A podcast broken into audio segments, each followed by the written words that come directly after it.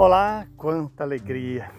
Deus hoje nos dá de novo uma palavra, uma palavra de vida eterna. O Evangelho é Lucas capítulo 17, versículos de 1 a 6.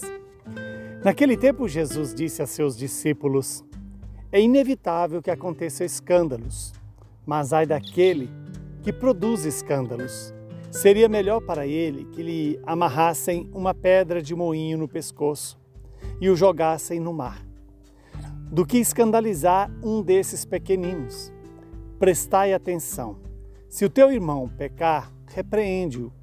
Se ele se converter, perdoa-lhe. Se ele pecar contra ti sete vezes num só dia, e sete vezes vier a ti dizendo: Eu estou arrependido, tu deves perdoá-lo.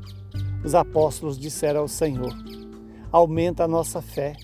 O Senhor respondeu: Se vós tivesseis fé, mesmo pequena, como um grão de mostarda, poderias dizer a esta moreira: Arranca-te daqui e planta-te no mar, e ela vos obedeceria. Palavra da nossa salvação. Glória a vós, Senhor. Louvado seja Deus por esta palavra. Esta palavra que vem nos trazer alguns ensinamentos muito importantes. O primeiro é sobre o perigo do escândalo. Ora, o que é escandalizar alguém? É servir de tropeço para esse alguém. Que Deus hoje nos livre de, de ser tropeço para alguém dentro da comunidade, dentro da igreja.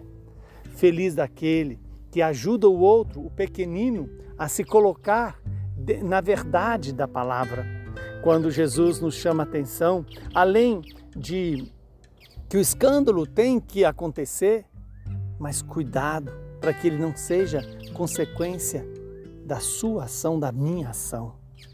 E depois, outro tema importante deste evangelho é sobre o perdão. Se alguém pecar contra mim sete vezes ao dia e se arrepender e me pedir perdão, eu tenho o dever de perdoá-lo. Porque, primeiro, Deus já nos deu o perdão que nós precisamos para dar ao próximo.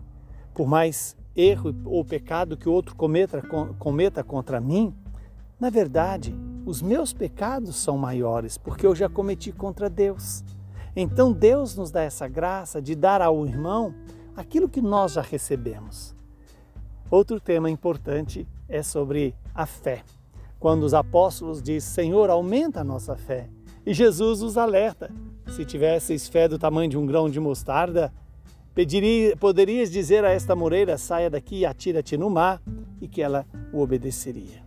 Veja que a fé é também ter o poder sobre a própria criação, porque fé é comunhão de vida e de ação com o próprio Deus. É deixar Deus agir em nós, é agirmos sobre a tutela de Deus, sobre a ação do Espírito Santo. Que neste dia o Senhor nos conceda essa graça de não ser escândalo, de deixar guiar-nos pela misericórdia, pelo perdão e assim fazer a experiência da verdadeira fé.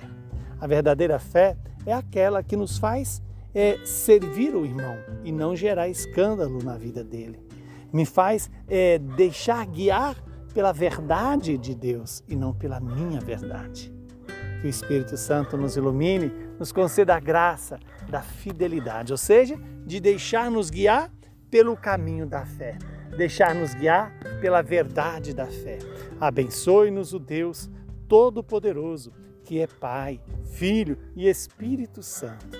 Louvado seja Deus por tudo aquilo que Ele nos tem dado, por tudo aquilo que Ele nos concedeu, a graça de viver segundo o que Deus quer e não o que eu quero.